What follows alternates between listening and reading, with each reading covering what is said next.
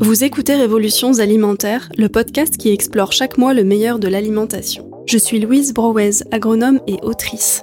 J'anime ce podcast avec la complicité technique de Mathieu Briard sur invitation de Darwin Nutrition. Comment soigner le plus naturellement possible les petits maux du quotidien que nous traversons tous à un moment ou à un autre de notre vie? C'est la question que nous allons nous poser aujourd'hui, en faisant appel à des compléments alimentaires, à la phytothérapie, ou encore à des aliments bien spécifiques. Un numéro conçu pour toutes celles et ceux qui souhaitent prendre en main leur santé au quotidien grâce à une approche naturelle, facile et efficace. Je reçois aujourd'hui Louise Stalleux, docteur en pharmacie et rédactrice santé. Après un tour du monde en sac à dos, elle a passé un diplôme universitaire à la faculté de pharmacie de Lille afin de se spécialiser dans la connaissance des produits naturels et des compléments alimentaires. Elle vient de sortir un livre, Se soigner au naturel, aux éditions One Health Media. De l'acné au syndrome prémenstruel, sans oublier le stress, les mycoses, les troubles du sommeil ou encore les troubles de la libido, ce livre propose pour chaque symptôme des solutions basées sur des produits naturels. Il donne également des conseils sur l'alimentation et l'hygiène de vie à adopter afin de soulager de manière globale et à long terme les troubles de santé du quotidien. Bonjour Louise. Bonjour Louise. Est-ce que tu peux nous, expliquer euh, pourquoi tu as choisi de devenir pharmacienne et euh, pourquoi se soigner au naturel? Pourquoi déjà, enfin, pourquoi cette orientation-là spécifiquement? Eh bien, j'ai toujours été attirée par le monde de la santé, par le fait de soigner. Euh, j'ai aussi toujours aimé ce côté un peu préparation apothicaire euh, que je voyais chez le pharmacien euh, du quartier. Un peu potion magique. Exactement, les préparations et les remèdes un peu de sorcière. et, et, donc voilà, avec le domaine santé qui me plaisait, bah, finalement c'était la pharmacie qui qui me convenait le mieux. Et donc c'était assez du coup naturel d'aller vers vers cette voie. Et, euh, et pour ce côté justement naturel, euh, déjà petite, ma maman m'a toujours aussi soignée en complément des, des médicaments conventionnels par des, des, tisanes de thym, du miel. Euh, et puis plus tard, justement à la fac, euh, j'ai eu, des gros problèmes de peau, de peau atopique, d'eczéma, bon, voilà, pas très glamour. Et, euh, et les traitements conventionnels justement euh, m'ont enfin, était efficace, mais parfois trop efficace, m'ont brûlé la peau. Et le fait derrière de, de me documenter, ce que j'adorais rechercher, lire des choses, euh, je me suis essayée à, à, un traitement plus global, justement, des huiles essentielles, adapter l'alimentation, mon hygiène de vie, parce qu'il y a aussi un côté très, très somatique, très psychologique aussi à des problèmes de peau. Et j'ai été impressionnée, et mes proches aussi, des résultats. Et donc ça a commencé comme ça, voilà, la prise en, en compte du, du, du global pour, pour traiter. Est-ce que, euh, avant qu'on rentre peut-être dans le sujet, tu peux nous expliquer ce qu'est un complément alimentaire? C'est quoi la définition? Moi, je me demande toujours aussi euh, à quel endroit ça s'arrête et ça commence. Alors oui, bah effectivement, bonne question. Les, les, compléments alimentaires, ce sont des denrées alimentaires euh, et par définition, dont le but c'est de compléter un régime alimentaire normal et qui constitue une source de nutriments qui une source qui a, des effets nutritionnels, physiologiques, mais pas thérapeutiques, contrairement aux médicaments. Donc la frontière, elle est assez assez fine et parfois un peu franchie par certains laboratoires, mais bon, ça c'est encore autre chose. Et donc on va retrouver vraiment différents nutriments, des acides aminés, des minéraux, euh, des plantes également, toute forme de substance naturelle qui peut être conditionnée sous forme de doses, sous forme de gélules comprimées, gouttes, etc. Est-ce qu'il y a des précautions avant d'en utiliser? Oui, oui, oui, oui, oui. Euh, déjà, les femmes enceintes et allaitantes sont une population dite à risque, donc sans, sans avis médical, jamais chez femmes enceintes allaitantes. Euh, toute personne qui, qui a un traitement médicamenteux, qui a une pathologie, là aussi, les compléments alimentaires vont peuvent interagir avec les traitements, peuvent perturber l'organisme. Donc on fera toujours très attention. Et on a aussi les enfants. Hein. Là aussi, on va toujours, dans tous les cas, que ce soit adulte ou enfant, euh, évidemment favoriser la base, l'alimentation, l'hygiène de vie. Et chez les enfants, encore plus, on va vraiment limiter la prise euh, après avis médical et vraiment au cas par cas. Jusqu'à 12 ans, tu dis les enfants Ou quand tu dis les enfants, c'est jusqu'à plutôt l'adolescence euh? Jusqu'à 12 ans. Après, ça dépend aussi, il y a des critères de, de poids et de pathologie, mais jusqu'à 12 ans, oui. Moi, je donne des oméga 3 à mon fils qui a 7 ans. Tu crois que je, je me trompe? Non, tu ne, te, tu ne te trompes pas. Après, si l'alimentation euh, que tu lui donnes est suffisante en oméga 3, Euh, ça, ça, ça, peut être des, des, des, cures ponctuelles, on va dire. C'est ce qu'on fait. Voilà, pour euh, pour aussi euh, améliorer peut-être la concentration, la mémoire, pour aider aussi à l'école, euh, mais ça doit rester des cures. Tu parles aussi de donc se soigner au naturel, c'est aussi la phytothérapie, l'aromathérapie. Tu en parles dans ton livre. Est-ce que tu peux nous dire ce que c'est, nous rappeler aussi les définitions de ces deux concepts? Bien sûr. Alors la phytothérapie, c'est l'utilisation thérapeutique des plantes et des extraits végétaux. Les, l'aromathérapie, là, on va utiliser des huiles essentielles. Donc, ce sont des essences qui sont obtenues euh, par différents procédés et qui vont euh, et donc ces essences vont contenir des composés, des, des composés, des familles chimiques qui vont ensuite donner ces propriétés aux huiles essentielles. Et c'est très concentré? C'est très concentré. Donc que ce soit les plantes ou les huiles essentielles, on va retrouver les mêmes euh, précautions d'emploi euh, que citées précédemment. Mais pour les huiles essentielles, justement, comme c'est très concentré, on va aller encore plus loin, faire encore plus attention. On va, dans tous les cas, sans abus médical, là aussi, surtout éviter la prise chez les femmes enceintes et allaitantes, chez les personnes asthmatiques, euh, chez les personnes qui ont des antécédents de convulsions et également chez les enfants de moins de 7 ans, notamment pour la voie orale. D'accord. On va revenir euh, juste après sur euh, quelques exemples. Qu'est-ce que, selon toi, c'est quoi les meilleurs compléments, on va dire, d'être de façon un petit peu générale pour commencer, ceux que tu, on va dire, ceux que tu as toujours dans ton placard ou que tu offres à tes amis quand tu les visites Alors, meilleur complément, c'est pas forcément, c'est vrai que c'est chaque complément, le but de la supplémentation, c'est vraiment de se dire un complément pour une personne d'adapter justement la supplémentation pour qu'elle soit justement euh, bonne et qu'il n'y ait pas de mésusage. Mais effectivement, il y a quelques compléments, notamment les basiques dont on entend souvent parler, le magnésium. Souvent, on en parle partout, les publicités, etc. Euh, mais pour cause, hein, le magnésium contribue à plus de 300 réactions enzymatiques dans le corps. Euh, il va participer au fonctionnement musculaire, neurologique. Il contribue à réduire la fatigue.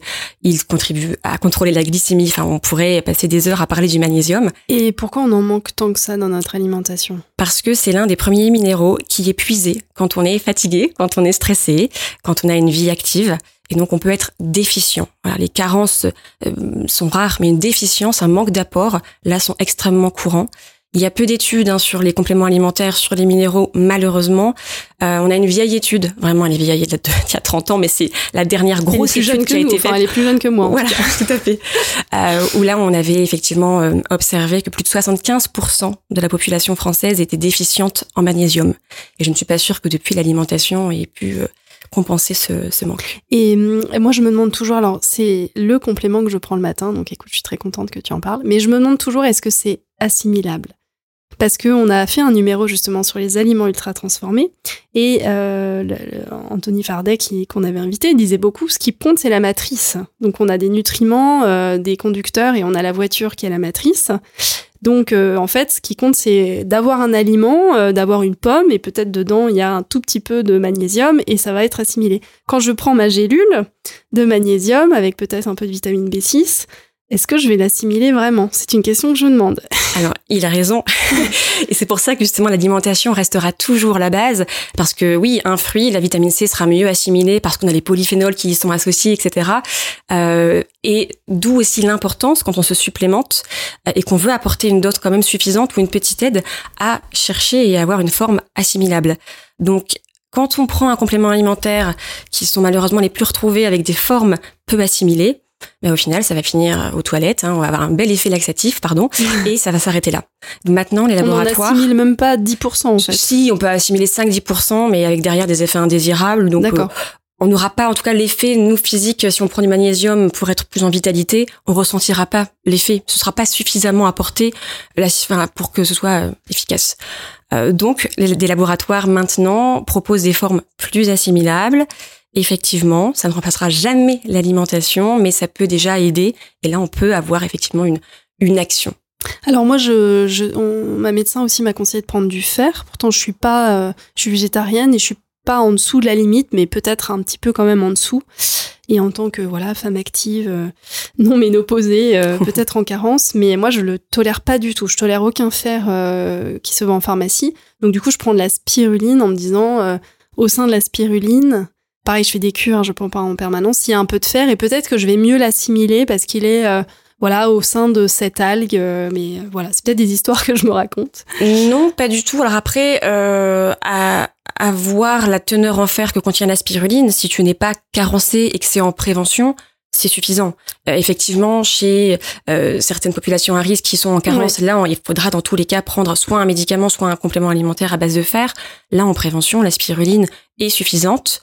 Euh, et si tu ne tolérais pas, à mon avis, le complément alimentaire ou le médicament que, tu avais dû prendre, c'est parce que la forme, pour le coup, était mal assimilée. Et maintenant aussi, il existe des meilleures formes, comme le gluconate de fer, par exemple, qui est mieux assimilé. Et malheureusement, en pharmacie, ce qu'on retrouve le plus dans les médicaments, parce que ce n'est pas cher, ce mmh. sont des formes très peu assimilées. Beaucoup de femmes enceintes prennent euh, du fer et s'arrêtent en, cours de cure, justement, parce que c'est mal assimilé.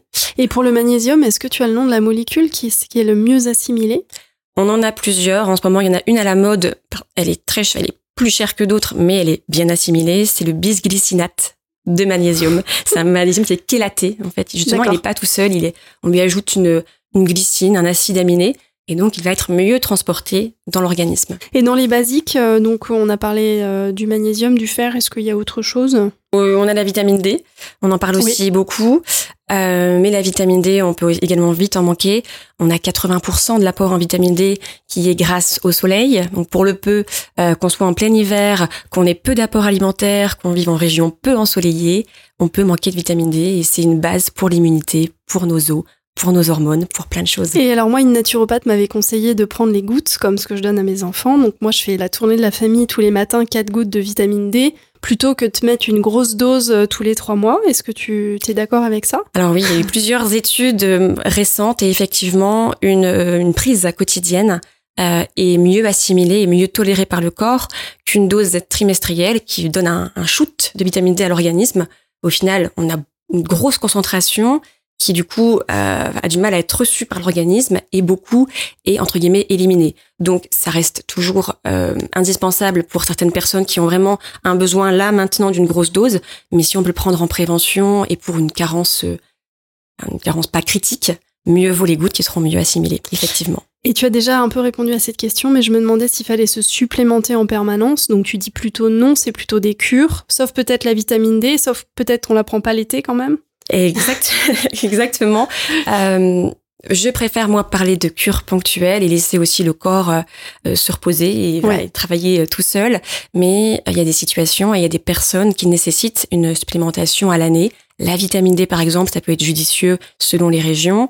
On a hum, également les végétaliens, par exemple, qui vont manquer de vitamine B12, qui n'est apportée que par les produits animaux. Et donc là, c'est même fortement recommandé de se supplémenter à l'année. Mentionnons que les animaux sont supplémentés eux-mêmes en vitamine B12 et que comme on mange les animaux, on bénéficie de leur propre supplémentation et que si on mange pas de produits animaux, on se supplémente. Mais même les animaux sont carencés en, vitamine B12. Je crois que ça vient de d'une bactérie non, qui est au niveau de l'herbe et comme ils broutent moins et qui sont plus, euh, alors je crois que c'est ça, et qui sont plus soumis à des aliments un peu justement transformés qui viennent de loin, euh, plus de sous forme de grains on a moins de vitamine euh, B12 qui était euh, présente sur les bactéries euh, de, dans l'herbe. D'accord, c'est dire. Mm. Oui, alors les principales carences en France, ce serait donc magnésium, vitamine D, un peu de fer. Ah ben oui, c'est Moi j'aurais dit oméga 3 énormément, mais... Oui, et oméga 3 c'est moins moins surveillé également, on en parle moins.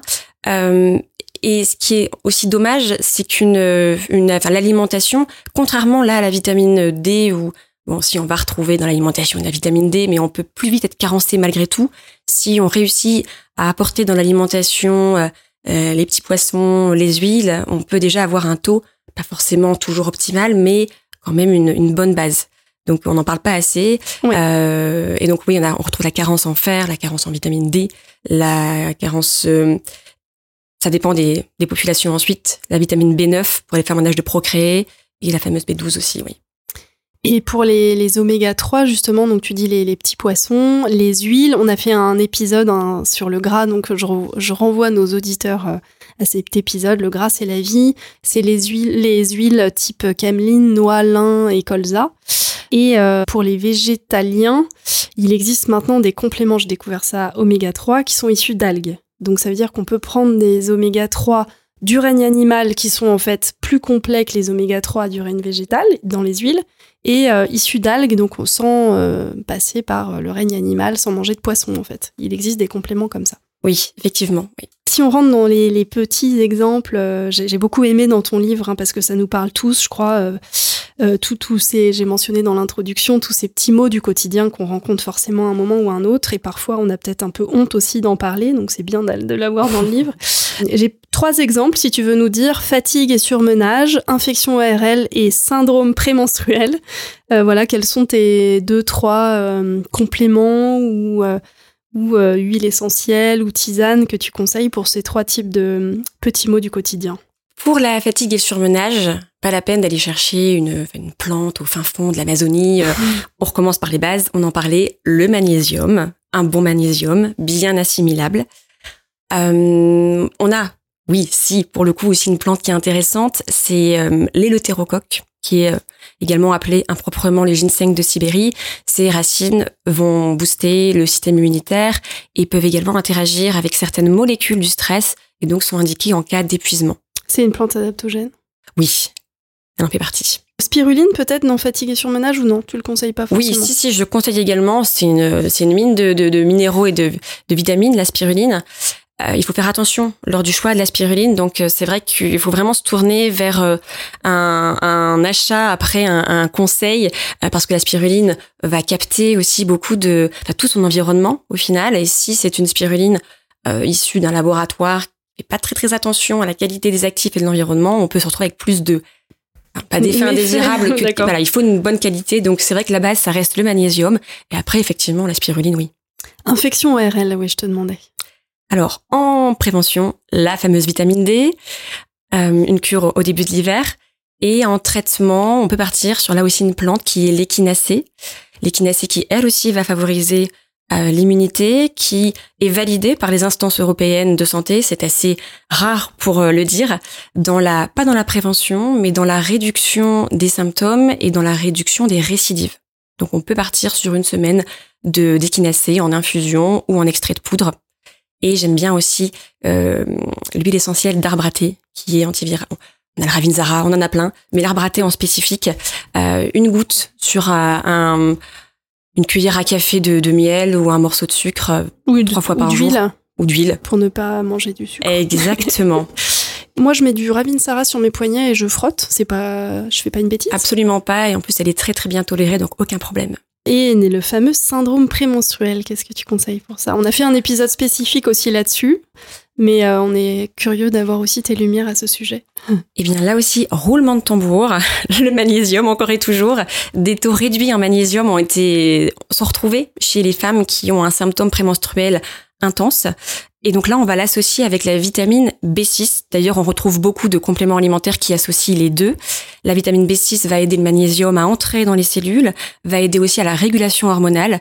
Une déficience en magnésium euh, va effectivement perturber l'équilibre hormonal. Donc, il est important d'au moins avoir cette base. Derrière, on vérifie, aussi le, son taux en vitamine D, parce que là aussi, ça joue sur la régulation hormonale. Et on peut penser aussi aux oméga 3 qui sont très importants pour justement le syndrome on va dire inflammatoire que va créer le syndrome prémenstruel. C'est bien, on retombe un peu sur les mêmes comme Toujours, c'est vraiment c'est des basiques, voilà. Euh, tu, j'aime beaucoup. Tu parles de ces questions qu'on n'ose pas poser en pharmacie. Est-ce que tu peux nous en dire, nous dire deux mots sur ces questions et peut-être deux trois pistes pour euh, c'est vrai qu'on se retrouve souvent face à des gens qui mettent 10, 15 minutes à arriver au bout de leur euh, de, de leur problématique. Euh, et c'est notamment toujours les mêmes euh, les mêmes mots et notamment digestifs. Euh, les ballonnements, la flatulence, euh, les, constipations, les hémorroïdes, la mauvaise haleine. Et, et c'est dommage parce qu'effectivement, c'est des mots qu'on va tous avoir à un moment donné dans notre vie. On va sûrement en avoir un. Et les femmes enceintes, ils sont aussi confrontée énormément. Confrontée, notamment les hémorroïdes. Après la grossesse, une femme sur deux va être confrontée. Et on a, des, on a une alimentation qui permet de, de réguler ça. On a des solutions naturelles qui existent. Alors, qu'est-ce que c'est? Sur quel sujet? Euh, Sur la, la, constipation, on, on vient d'enregistrer un épisode sur les fibres, donc on a parlé euh, du psyllium, tégument de plantain. Moi, j'ai jamais trouvé mieux. On a résolu des, des, cas très très compliqués de constipation avec ça, avec Hélène. Et sinon, le basique pruneau, hein, c'est pas un complément. Mais... c'est justement ce dont je parle dans le livre, c'est le psyllium. Euh, effectivement, le, le, pruneau et les, les, jus de fruits en général. On peut aussi parler de probiotiques, mais ça restera quand même une base, le psyllium. Et derrière, on peut aussi réguler la flore avec des probiotiques. Et derrière, ce sera une alimentation euh, justement riche en fibres. Ce sera éviter la sédentarité. Euh, euh, voilà, le, mouvement euh, permet aussi de faire un massage naturel du tube digestif. Sur les hémorroïdes? Les hémorroïdes, on pourra parler de plantes vénotoniques, notamment le marronnier d'Inde et la vigne rouge, qui vont favoriser une, une bonne circulation locale et éviter les, les, les bouchons. et sur la mauvaise haleine? Mauvaise haleine, on peut parler de l'huile essentielle de menthe poivrée qu'on va prendre pour le coup en voie orale et qui va permettre de d'avoir déjà un meilleur système digestif, donc une haleine de enfin, une digestion meilleure, donc moins de mauvaise haleine, et qui en plus peut parfois la, la menthe poivrée peut aller jusqu'à jusqu'à la gorge, jusqu'à la bouche euh, et éviter cette mauvaise haleine. Parmi les dernières questions, est-ce que tu conseilles d'acheter ces produits? Quels sont les bons critères euh, d'achat qu'il faut avoir peut-être en tête sur la composition euh, Est-ce made in France ou pas Les tests bactériologiques, tu l'as évoqué un petit peu, mais si tu peux nous redonner un peu les, les grandes lignes pour les achats. Alors effectivement, toujours privilégier les laboratoires français ou européens, puisque la réglementation est plus stricte et mieux contrôlée. C'est pour ça que quand on ne s'y connaît pas trop, mieux vaut aller en pharmacie, avoir le conseil d'un pharmacien plutôt que sur Internet on trouvera aussi de très bons laboratoires, mais là, il faut effectivement faire plus attention. Il y a beaucoup de compléments alimentaires qui viennent de l'étranger, qui sont moins contrôlés et on peut retrouver vraiment des, des ingrédients problématiques. On fera attention aussi à la qualité des ingrédients. On en parlait, euh, l'assimilation en dépend. Par exemple, pour un magnésium, si on, on trouve une boîte en pharmacie, ça a beau être en pharmacie, on aura une sécurité du complément, mais pas forcément une efficacité. Il faut faire attention. Si on prend un, magnésium qui a 3-4 euros, on va retourner la boîte, on voit marquer oxyde de magnésium. Bah forcément, c'est pas cher, c'est une mauvaise, forme. Et au final, ce sera peu assimilé. Euh, donc, attention à la qualité. Si on ne sait pas, conseil du pharmacien. Ou alors vérifier sur les sites internet déjà euh, les mentions légales du site. Vérifier euh, ce que raconte le site, si on peut contacter le fabricant, si effectivement on a une transparence sur les analyses microbiologiques.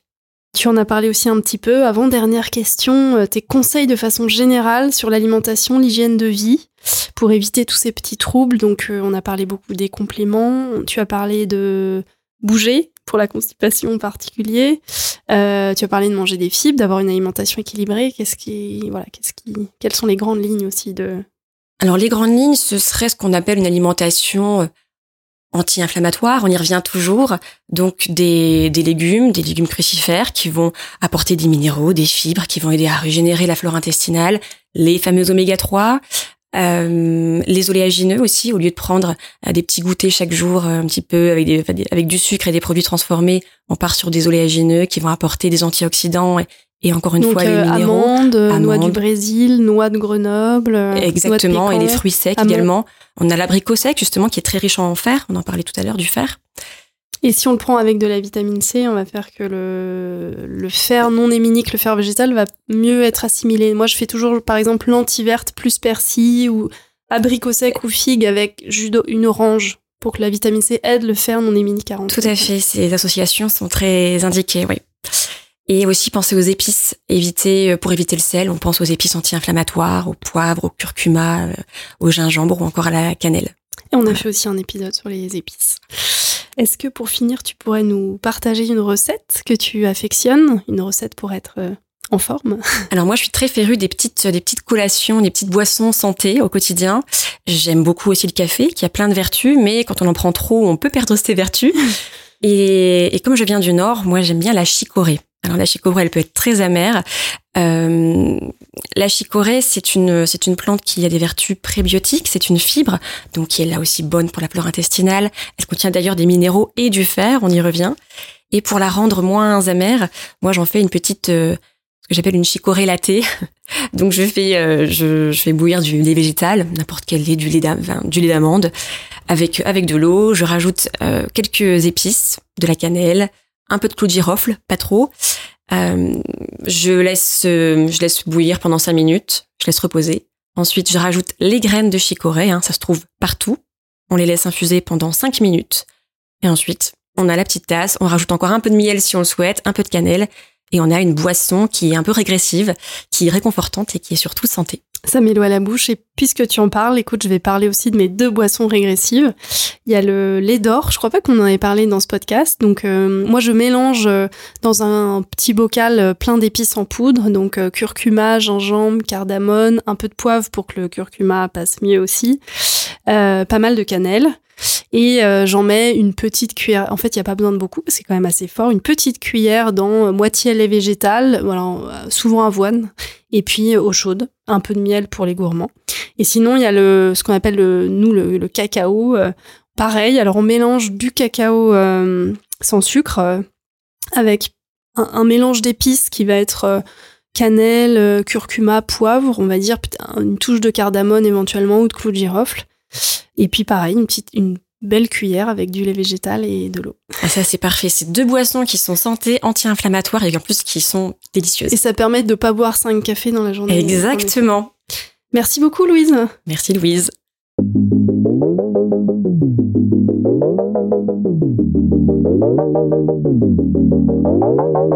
Merci d'avoir écouté cet épisode du podcast Révolutions alimentaires produit par Darwin Nutrition.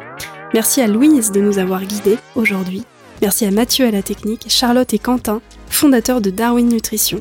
Si vous avez aimé cet épisode, pensez vous abonner sur votre plateforme de podcast préférée et à nous laisser vos commentaires. Nous ferons bientôt par ailleurs un épisode avec les questions des auditeurs. N'hésitez donc pas à les adresser sur le site de Darwin, à la rubrique Contact ou sur les réseaux sociaux. À très bientôt.